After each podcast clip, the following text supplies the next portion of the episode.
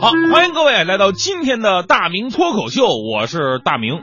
呃，现在这个社会上啊，很多咱们女性朋友呢一直嚷着我们要男女平等啊。A 说了，为什么你们男人不用生孩子？凭什么总是我们女人遭这 这份罪呢？啊，B 说了，你们男人就知道回家脱了鞋，瘫在沙发上呈现四十五度角仰望电视，怎么就不看你们看看那些什么锅碗瓢盆呢？啊，这话说的有道理，但是我个人认为啊，这男女平等。这个平等并不等同于男女之间能画等号，大家性别不同，决定了很多事情它都不会一样，各有各的用处啊。所谓嘛，男人看武侠，女人看言情，这是常态。那反过来说，女人看武侠，哎呦这侠女，对不对？男人看言情，那是娘炮。好比女人穿上男人的衬衣，这是拉风；男人穿女人的裙子，那羊癫疯。你说男人和女人能一样吗？所以很多时候啊，你不能用自己的思维去考虑别人的想法。比方说发脾气吧，男人不理解女人为什么那么一点小事就爱发脾气呢？女人也不理解男人为什么突然就会发脾气。其实很简单，不一样就是不一样。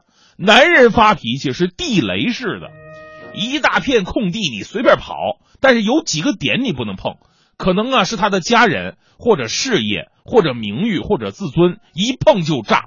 这叫原则，那女人发怒呢是后台积分式的，没到分数线你什么都看不出来啊。其实呢，你冷落她一次加五点怒气值，嘲笑她一次加二十点的怒气值，到一百点那天她就会跟你彻底翻脸。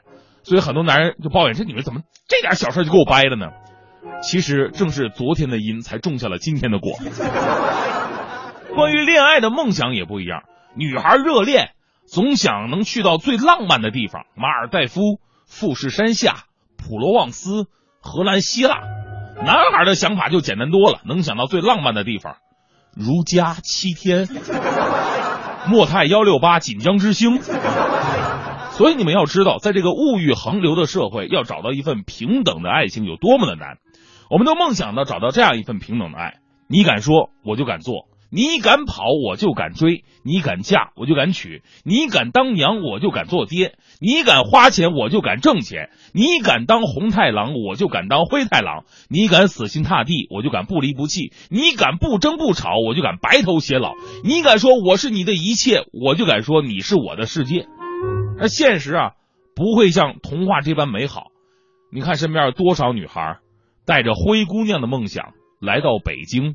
结果最后王子没来，来了雾霾，但是最后也如愿以偿的成为了灰姑娘，诗人敬灰哈。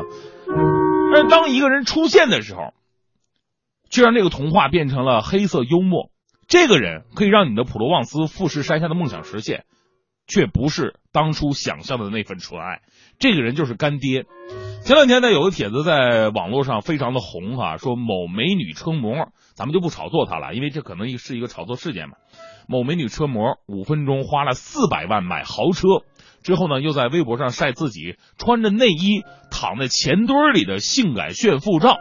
我们在想，一个二十岁左右的车模，还查了一下，她出生于贫困县，也只是车模的这么一个工作，但是却可以富的让人如此瞠目结舌。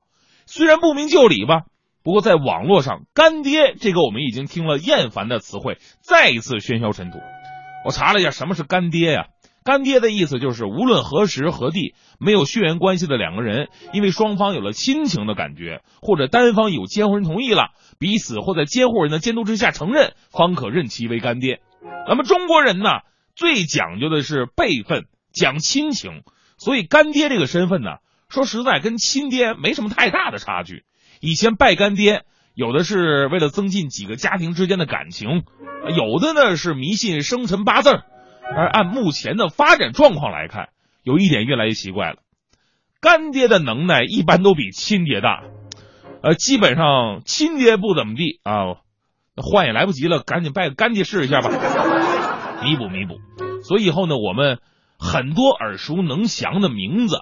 都会跟干爹呀、干女儿啊联系到一起，新闻事件一曝光啊，原来他是干爹呀，啊，原来他是他的干女儿啊，让这个本来亲情和友情融合到一起的关系，现在变得如此不堪。前两天同事还说呢，说自己以后生女儿就认我当干爹，当时我心中一紧，我说哥们你还是他亲爹吗你？